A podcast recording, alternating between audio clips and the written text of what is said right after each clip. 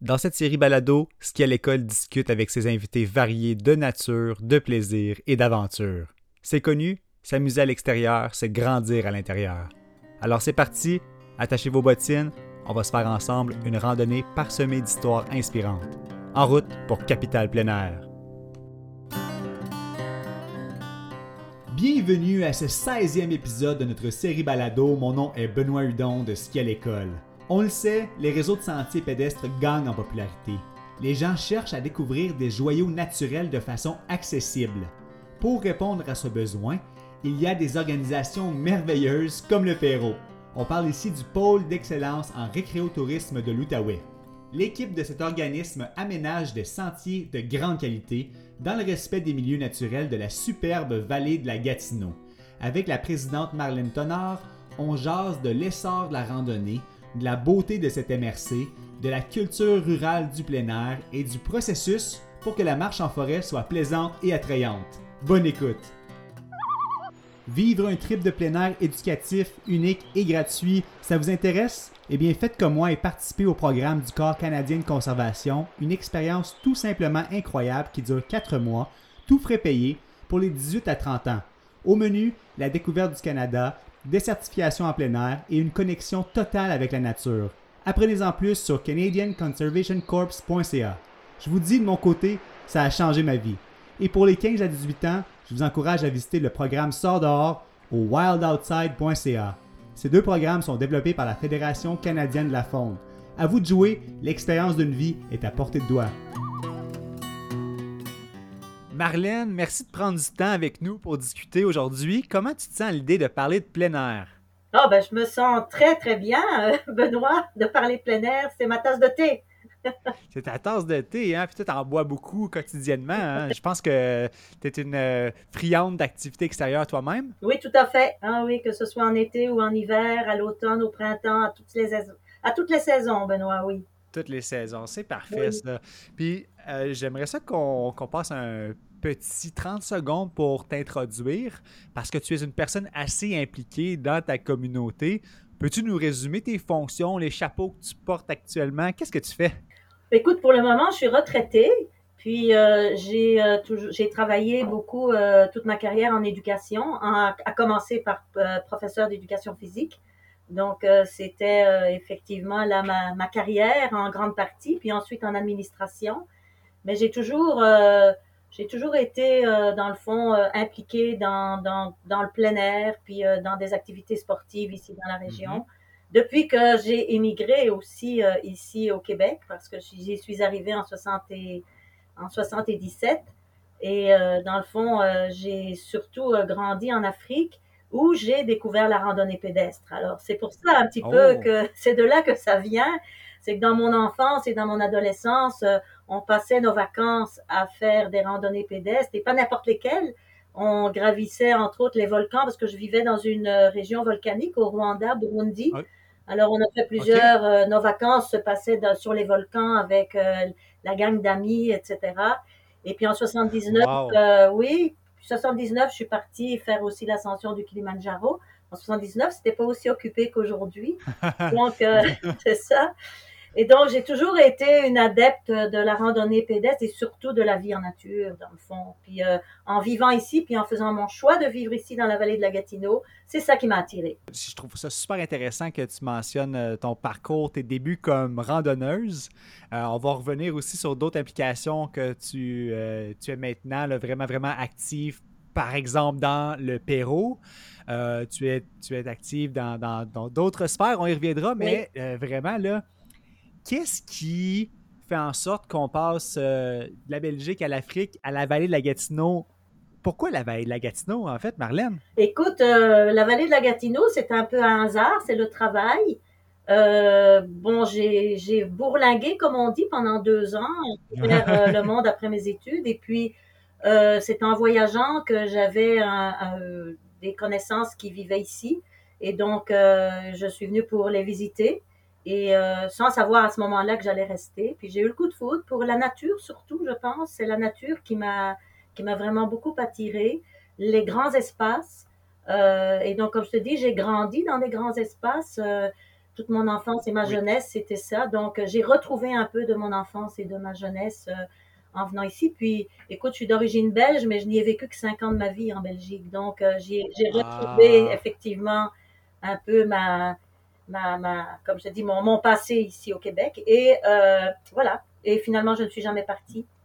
La vallée de la Gatineau, ah, ben, c'est l'emploi, c'est l'emploi.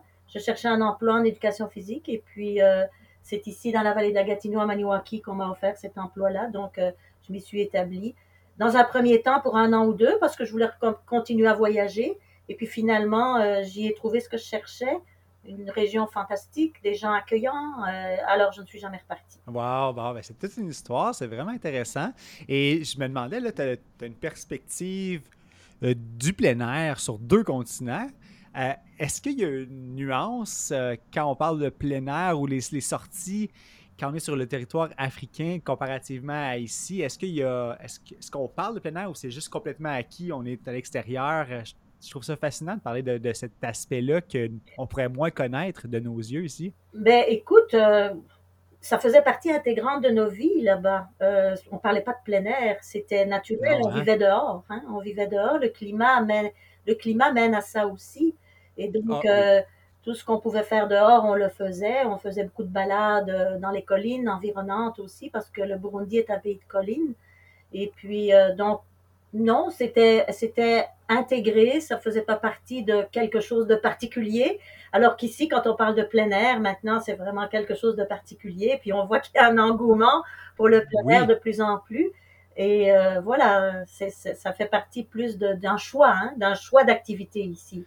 Exact. Dans, mon, dans ma vie passée, c'était, ça faisait partie de ma vie. C'était pas un choix, ça faisait partie.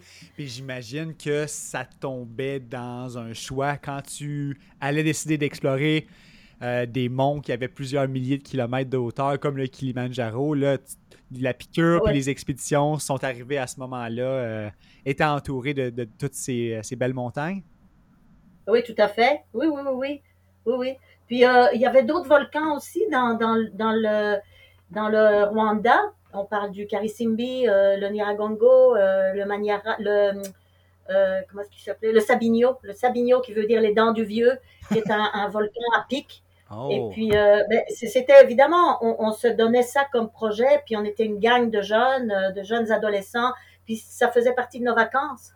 Donc, euh, on se signifiait des activités de plein air de ce style-là. Fait que je pense que c'est pour ça que c'est dans mon ADN, je pense. Ben oui, absolument.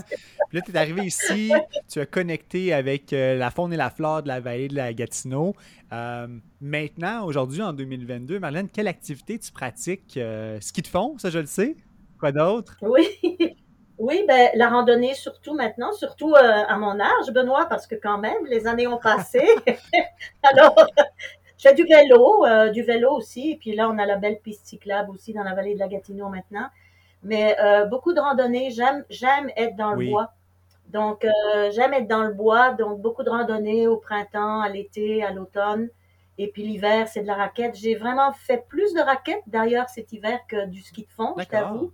Euh, parce que justement, euh, c'est ça. Puis euh, on, se perd dans le bois, il n'y a personne, c'est ce que j'aime. Comment tu te sens dans ces moments-là? C'est quoi les bienfaits sur ta personne? je pense que ça, ça, relativise un peu aussi tout le quotidien, surtout dans un contexte un peu plus difficile qu'on vit actuellement, hein, que ce soit au niveau mondial, que ce soit au niveau de la pandémie, etc. Mm-hmm. moi, en tout cas, je nous trouve chanceux euh, de vivre où on vit et de pouvoir avoir accès à euh, justement ces activités-là qui nous permettent quand même de d'aller dehors, de faire quelque chose. Et je pense beaucoup aux gens qui n'ont pas ces possibilités-là, par exemple dans les grandes villes, qui vivent dans des appartements et qui n'ont pas ces opportunités-là. Donc, écoute, ça, je, je t'avoue que chaque fois que je marche, surtout en, pour le moment, c'est à cela que je pense, à, à, à, la chance qu'on a, euh, effectivement. Aussi, euh, c'est l'observation hein, de tout ce qui est autour de nous, euh, la nature. Euh, et aussi, mhm. on a la chance ici au Québec de vivre quatre saisons différentes. Puis je trouve qu'il y a tellement de choses à voir et à ressentir en forêt qui sont différentes d'une saison à l'autre. Alors le printemps, pour le moment, c'est avec les oiseaux. C'est fou les oiseaux pour le moment. Ils vont commencer à être ah. actifs parce qu'évidemment, ils sont dans la, la, période de nidification, etc. Alors c'est les oiseaux, on essaie de les reconnaître, on essaie d'entendre leur, leur chant et de reconnaître quels sont les oiseaux qui chantent, etc. L'été, c'est un petit peu plus tranquille. Euh, et puis l'automne, ben, c'est souvent la, faune, hein, les chevreuils, euh, les ours, euh, les bon, voilà. Alors il y a toujours quelque chose de différent à regarder, à ressentir, à entendre. C'est ce que c'est ce que j'aime, oui. Ah ben ça, ça transparaît là, que c'est quelque chose avec laquelle que tu es vraiment connecté, la nature. Et tu as parlé de possibilités tantôt. J'ai vraiment aimé ce mot-là. est-ce que ton implication, est-ce que partager les saines habitudes de vie avec le plus grand nombre, c'est ce qui fait en sorte que tu te dévoues tant que ça dans ce créneau bénévolement? Tout à fait, tout à fait. J'aime partager. Alors, euh, de pouvoir justement donner, euh, travailler bénévolement présentement euh, à travers le Perrault pour donner accès à un maximum de personnes, que ce soit de la population locale ou les visiteurs, à un terrain de jeu à cet égard-là. Et on a ici dans la vallée de la Gatineau un terrain de jeu évidemment extraordinaire avec euh, plusieurs. C'est sûr qu'on a un défi parce qu'on peut pas avoir des, des, sentiers qui se relient les uns aux autres. Euh, la, la, la, MRC est beaucoup trop euh, étendue et dispersée. Ah oui, oui. Grand.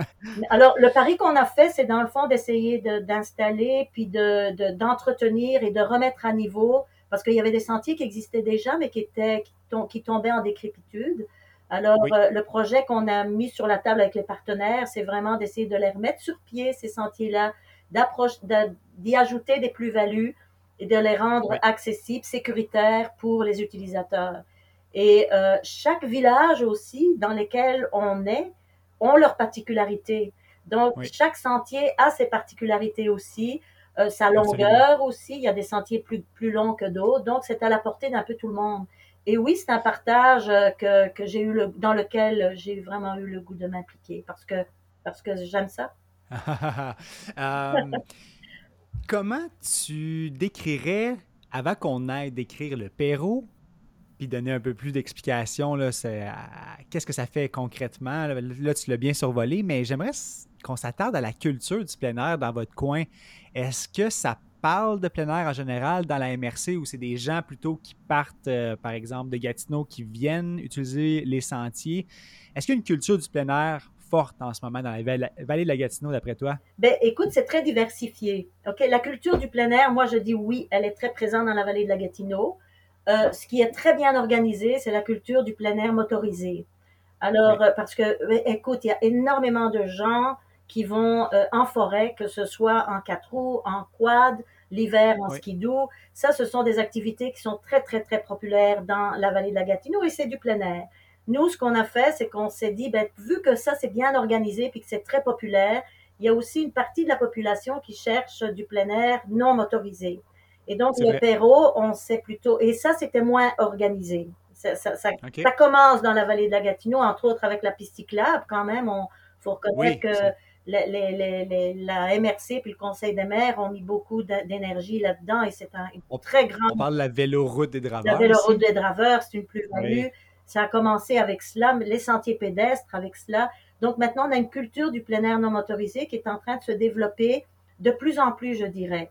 Euh, est-ce qu'elle est très, très présente? Euh, pas autant que dans d'autres régions, si on se compare à d'autres régions. Je parle du non motorisé mais elle grandit dans la vallée de la Oui. oui. Est-ce que c'est grâce à vos efforts, ça fait six années, d'après votre euh, jolie vidéo promotionnelle que tu m'as partagée, euh, euh, j'y ai entendu le nombre de sept ou six années plutôt de développement.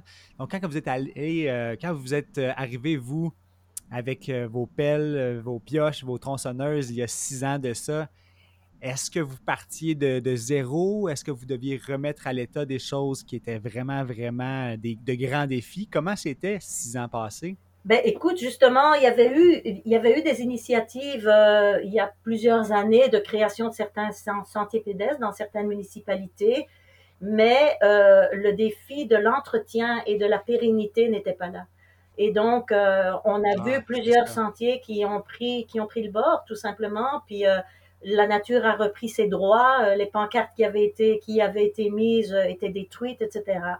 Donc oui, on a contribué à remettre en valeur ces infrastructures-là qui avaient déjà euh, existé il y a quelques années. Et on en a créé d'autres. Donc, on a fait des demandes de subventions, on a fait des projets à la demande de certaines municipalités. Parce que nous autres, notre, notre, notre mission, si tu veux, c'est de créer une synergie aussi au niveau des municipalités qui sont les premiers gestionnaires de sentiers. Hein, ce sont eux qui restent euh, les gestionnaires de sentiers. On passe parfois sur des terres privées, parfois on passe sur des, des, terres publiques, euh, souvent d'ailleurs, plus souvent qu'autrement. Donc, il faut transiger avec les municipalités, la MRC, puis d'autres acteurs là-dedans. Mais euh, écoute, honnêtement, ça, ça, il y, a une belle synergie actuellement là dans les, parmi les municipalités qui embarquent. Et ce qu'on a créé aussi comme, comme pôle d'excellence, c'est qu'on s'est dit bon, d'abord, on veut l'excellence sur nos sentiers. Donc, oui. euh, on y a mis des, c'est ça, on y a mis euh, des pancartes euh, qui sont conformes aux critères de Rando Québec. Oui. Il y a des pictogrammes à tous les 20 mètres, c'est très sécuritaire. Les pancartes sont durables aussi. Donc, on a mis de la qualité là-dedans. Puis, oui. on y a aussi créé des thématiques pour mettre en valeur un petit peu aussi l'histoire, tu sais, l'histoire du, de la région, l'histoire des, des municipalités. Oui. À Grand Remous, par exemple, avec les draveurs? Ben oui, parce que le sentier de Grand Remous, qui est un sentier magnifique et qui est encore peu... Il commence à être fréquenté pas mal, mais il pourrait l'être plus encore. C'est un joyau. Et euh, c'est un sentier qui passe près de la rivière Gatineau. Et écoute, c'est oui. là que ce, les, bio, les bio circulaient là. On a même une, une jetée de bois qui se trouve là. On y voit les vestiges, oui. etc. Donc, on y a installé, euh, on va y installer ce printemps des pancartes euh, qui vont interpréter toute cette histoire-là. Là. On a une quinzaine de, de, de, panneaux. Fait que vous avez un rôle de pédagogie ou du moins d'apporter une certaine lumière sur un passé historique. Euh, la synergie aussi entre municipalités, avoir une sorte de cohésion envers le plein air pour que les gens se disent oui, on va investir, nos voisins aussi le font. Euh, je trouve ça très intéressant. Est-ce que le Perrault, comme tel, c'est quoi en fait? Est-ce que c'est un organisme sans but lucratif? Oui, c'est un organisme sans but lucratif. C'est une, euh, OBNL. Donc, euh, et maintenant d'ailleurs, on, peut même, euh, on travaille aussi, hein, on demande des dons aux gens, puis il y a des gens qui contribuent aussi, des citoyens qui contribuent parfois à très haute échelle pour justement assurer la pérennité de ces sentiers-là. Alors maintenant, on est même un organisme de bienfaisance, on a réussi à aller chercher ça. Euh, alors oui, on est une OBNL à sans but lucratif, en bénévolat. On a par contre une équipe volante d'entretien. Alors ça, ce sont trois employés permanents euh, qui travaillent à peu près 6-7 mois par année pour euh, faire la tournée de tous les sentiers. Et donc, c'est la même équipe. Ça, c'est notre particularité, cette équipe volante-là. Ah, c'est intéressant. Alors, si dans une autre région au Québec, quelqu'un écoute ça puis se dit Mon Dieu, là, euh, moi, j'ai un organisme euh, il y a un manque euh, côté cohésion et synergie, comme on parlait. Euh, Qu'est-ce que tu leur donnerais comme conseil pour se lancer? Est-ce qu'on va voir les, municipalités directement? comment on lance un chantier de sentier, Marlène? Ben, écoute, euh, on, ce qu'on a fait au, au départ, nous autres, c'est sûr qu'on est allé euh, sensibiliser le Conseil des maires. On a rencontré à plusieurs reprises le Conseil des maires. On a travaillé beaucoup aussi avec des partenaires du milieu. Alors, c'était très important de mettre ce projet-là sur pied avec les partenaires. Et là, toutes les, je te dirais, toutes les, les, les gens, les décideurs de, dans la région étaient impliqués. On parle de la Chambre okay. de commerce, on parle des municipalités, la MRC. Bon, tous ces gens-là étaient autour de la table pour dire oui, on est d'accord, on va partir ce projet-là. Et on a commencé avec un plan euh, sur quatre ans au départ. Et okay. donc, ce plan-là de développement sur quatre ans a fait en sorte qu'il y a d'autres municipalités qui ont dit hey, moi aussi, j'en veux un sentier, on va faire des demandes de subventions. Et nous, on supporte ces municipalités-là dans les demandes de subventions. Puis okay. on a un ingénieur, on a engagé un ingénieur forestier aussi, qui lui fait les analyses diagnostiques avant la création d'un nouveau sentier et okay. qui fait le plan, qui crée le plan de, de développement et donc euh, qui supporte aussi les municipalités dans les demandes de subventions, etc qui okay. est notre, notre, notre personne à temps plein toute l'année qui travaille là-dessus en collaboration avec nous autres qui sommes des bénévoles, les membres du conseil d'administration, dans le fond. Ah, mais c'est oui. ça. Et ça, ça ajoute probablement un élément de crédibilité, de, de professionnel, probablement de durabilité aussi, que d'avoir un, une personne qui connaît bien l'environnement? L'ingénieur forestier, c'est son titre. Oui. Euh, Est-ce qu'il y a des moyens, des techniques que tu peux nous expliquer qui font en sorte que les sentiers sont développés de façon durable et vraiment qu'on n'arrive pas en humain comme ça, puis on, on, défriche tout à gauche puis à droite. Vous devez avoir un. Est-ce qu'il y a un manuel? Est-ce qu'il y a des étapes? Est-ce que c'est lui qui est vraiment votre guide puis vous lui faites pleinement confiance? Comment ça marche, ça aussi, de défricher? Ben, écoute, euh, ce qu'on a fait dans un premier temps, c'est que euh, on a euh, une équipe, comme je te disais, d'entretien qui a suivi la formation avec Rando Québec. Comment est-ce qu'on crée un sentier pédestre dans le respect de l'environnement? Alors, notre rock, notre rock national, comme on dit, ça fait maintenant cinq ans qu'il est avec nous. Donc, on a pérennisé, on a pérennisé cette équipe d'entretien là aussi. Hein, on en prend ben soin, c'est important. Ben oui, bravo. C'est important aussi, euh, et c'est important aussi de les payer à la hauteur du travail qu'ils font. Hein. Et puis, euh, Rob a suivi la formation, puis euh, euh, lui, il sait comment faire un sentier pédestre. Donc, le moins possible de, euh, je dirais, de, de, de, structures qui sont appelées à pourrir, etc. Donc, on essaie le plus possible d'utiliser ce qu'il y a sur le terrain, et François, qui est notre ingénieur, lui, quand il fait le tracé, ben, il a suivi la formation aussi, évidemment, et donc il fait les tracés en conséquence pour essayer de, de d'épouser ce que le terrain nous offre pour y mettre et y faire passer le sentier pédestre. Le plus possible. C'est sûr qu'il y a des, il y a parfois, on est obligé quand même de construire un ponceau pour traverser un petit cours d'eau, etc. Il y a des, ou alors des plateformes pour le, les, les, belles vues. Évidemment, je, pense à Denol, où on a une plateforme actuellement qu'on doit remplacer. Et comment est-ce qu'on pérennise ça? Bien justement, quand Rock fait la tournée, Rock aussi fait l'évaluation des installations et peut dire aussi, écoute, là, il y a une plateforme qui va être à remplacer. Et il y a aussi les municipalités, les gens des municipalités qui, quand ils circulent sur les sentiers, peuvent euh, transmettre l'information de certains défauts, certaines réparations nécessaires à leur municipalité. Et ensuite, la municipalité fait appel souvent à nous pour les réparations, parce qu'évidemment, on connaît le terrain. Je pense à Sainte-Thérèse actuellement, là, le, sentier des chutes rouges. On, a des réparations à faire dans ce sentier-là. C'est ça. Donc, vous, euh, êtes un mandataire aussi. Euh, il y a plusieurs, plusieurs personnes qui fréquentent ces sentiers-là. C'est dans la cour arrière des municipalités, mais vous, l'équipe volante que tu mentionnais, si on avait donné une astuce à une autre région ou un autre organisme, ce serait d'avoir des gens qui sont, euh, qui sont aptes à se déplacer, compétents, formés, qui travaillent main dans la main avec les municipalités. Comme ça, ben, ça assure que les sentiers soient bien entretenus de façon, de façon où sont aménagés convenablement aussi. Ça, c'est quand même assez important parce que je me disais, est-ce qu'on a besoin de demander des autorisations quelconques au gouvernement du Québec, par exemple? Oui, oui, oui. Ah oui, bien sûr, parce que quand on passe sur des terres publiques, ah oui, les accès. Oui, oui, oui, oui. On n'a pas, on pas le choix et ça, c'est notre ingénieur qui est vraiment. Euh, ça prend des gens compétents là pour faire ces demandes-là. Donc lui fait toutes les demandes, c'est lui qui s'occupe de tout ça. C'est pour ça qu'il travaille 12 mois par année parce qu'évidemment le sentier il va se, il va se bâtir à l'été. Oui. Mais toute la préparation. c'est pas le temps de la commencer au mois de mai. ben oui, là actuellement, on est en attente, par exemple, de, de, de demande de subvention, on espère, là, on se croise les doigts, pour faire un nouveau sentier à Gracefield autour du lac Aîné. Mais François euh, est déjà là-dedans depuis des mois, puis euh, c'est lui qui, qui fait toutes, euh, toutes ces opérations-là. Donc, ça prend quelqu'un qui est compétent, qui connaît, euh, qui sait comment faire les choses. Et sur le terrain, ça prend des gens compétents aussi. Le secret aussi, c'est de fidéliser ces gens-là parce que, je vais te dire, l'équipe de rock, je vais te dire que les sentiers lui appartiennent à ah. Il, a ce sentiment d'appartenance vis-à-vis des sentiers. Ça paraît, il les aime, ces sentiers. Principalement ceux qu'il a construits de A à Z comme Adrien Remou. Ah, ben, je peux croire, c'est euh, vraiment... C'est un bien... Ben c'est quasiment pour la santé publique aussi, c'est pour la c'est pour l'ensemble de la MRC, puis même de la région, puis du Québec. Euh, on invite tout le monde à aller voir ces sentiers-là, c'est certain. Vous avez un beau chandail en ce moment, les gens à l'audio ne peuvent pas voir, mais il y a un slogan qui court euh, dans votre coin qui va comme suit, c'est sortir des sentiers battus.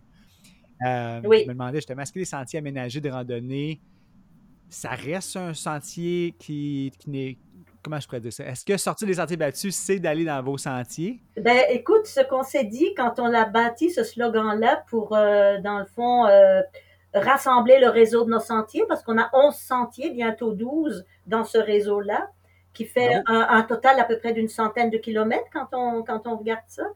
Euh, oui, ça fait que c'est vraiment, euh, c'est quasiment un petit compostel, mais sauf qu'ils ne sont pas reliés les uns aux autres. Hein. c'est ça. Mais euh, non, on s'est dit, ben écoute, on voudrait bien attirer les gens un peu plus chez nous aussi.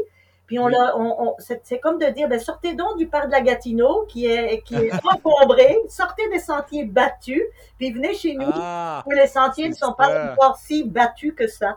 OK, c'est ça la nuance. OK, OK. je me disais, parce que là, on n'est pas en train d'inciter les gens à sortir des sentiers que vous venez juste d'aménager pour aller piétiner la, flore à côté. Là. non, c'est ça.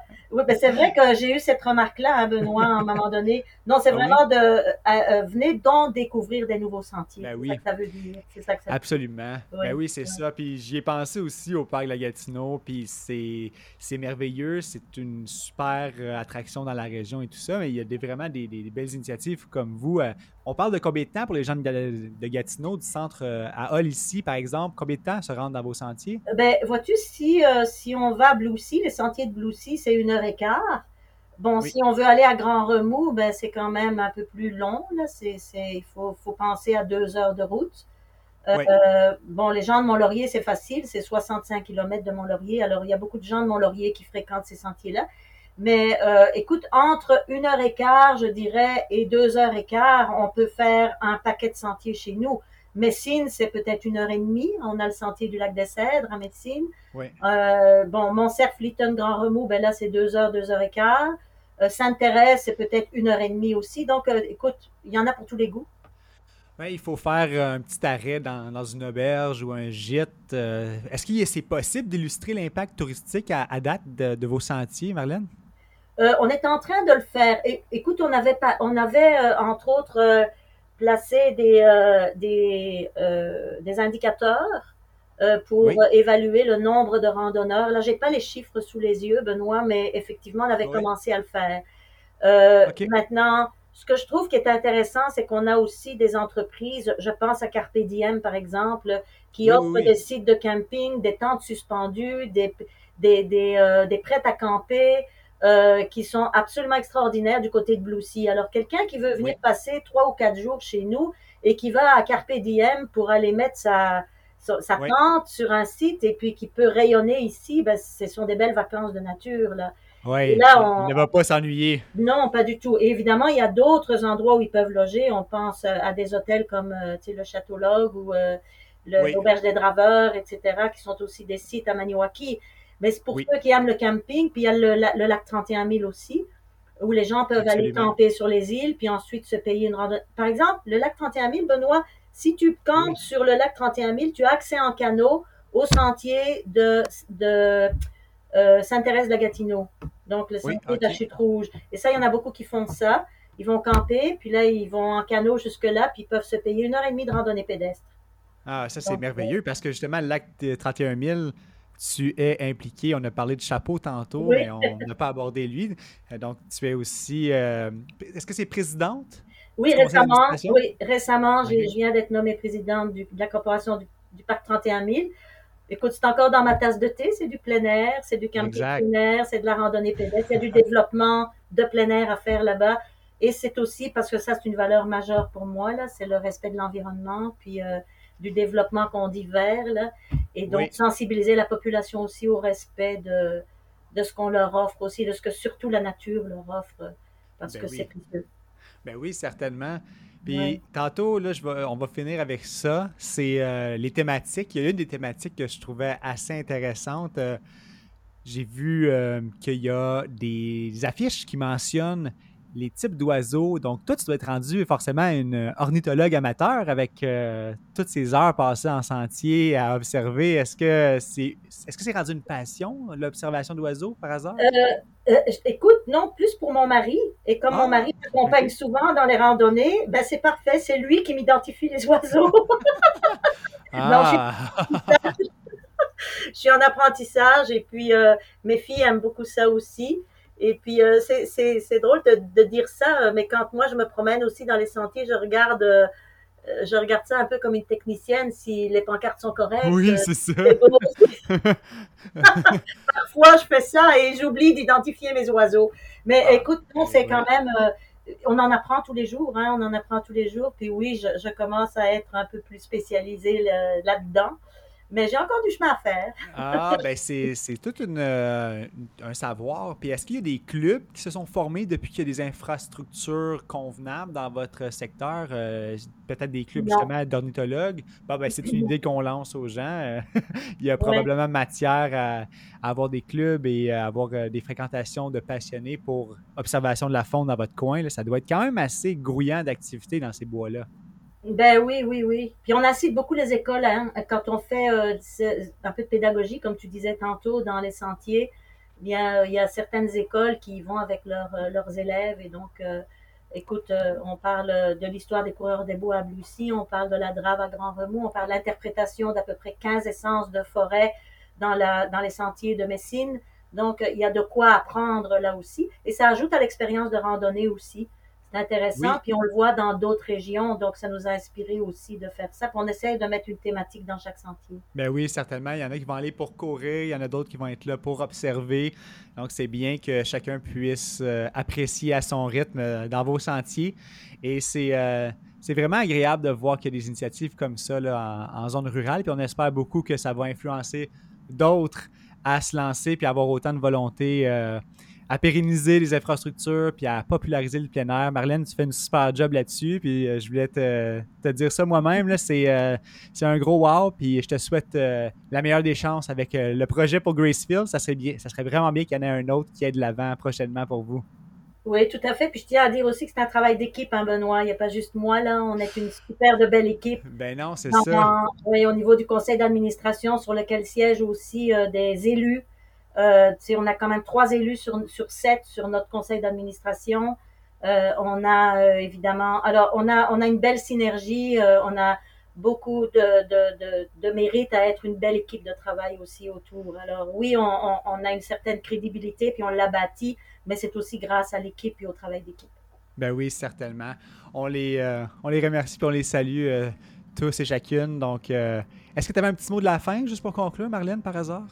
Ben non, écoute, moi je remercie, euh, je vous remercie dans le fond d'avoir fait appel à, au Perrault pour qu'on puisse euh, ben, mettre un petit peu euh, en valeur ce qu'on fait. On en est très fiers. Puis moi je, je, vous remercie beaucoup. Puis au nom de mon équipe, évidemment, là, je vous, je vous remercie. Puis c'est toujours un plaisir de vous côtoyer aussi. Et je veux dire aussi qu'on espère continuer et poursuivre quelque chose de bien avec vous l'hiver prochain, ben avec l'école. on est là-dessus, Benoît. Ça, on en parle à mon prochain conseil d'administration, puis je te reviendrai là-dessus. Ben, oui, oui, on se croise les doigts, les sports de glisse. Là, là c'est sûr que nous, on va lancer l'épisode pour tout ce qui est euh, activité plutôt estivale.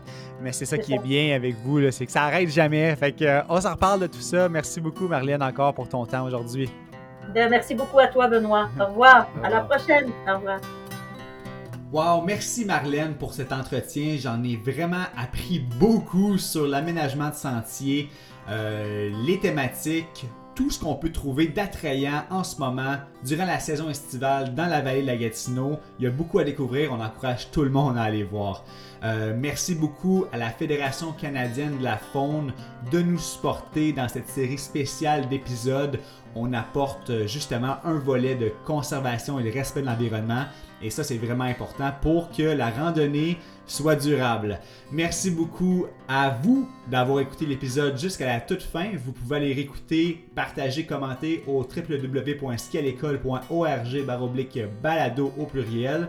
On remercie également les Caisses des Jardins pour leur soutien inconditionnel à notre mission de partager les bienfaits du plein air. Merci, on se dit à très bientôt pour un autre épisode de Capital Plein Air.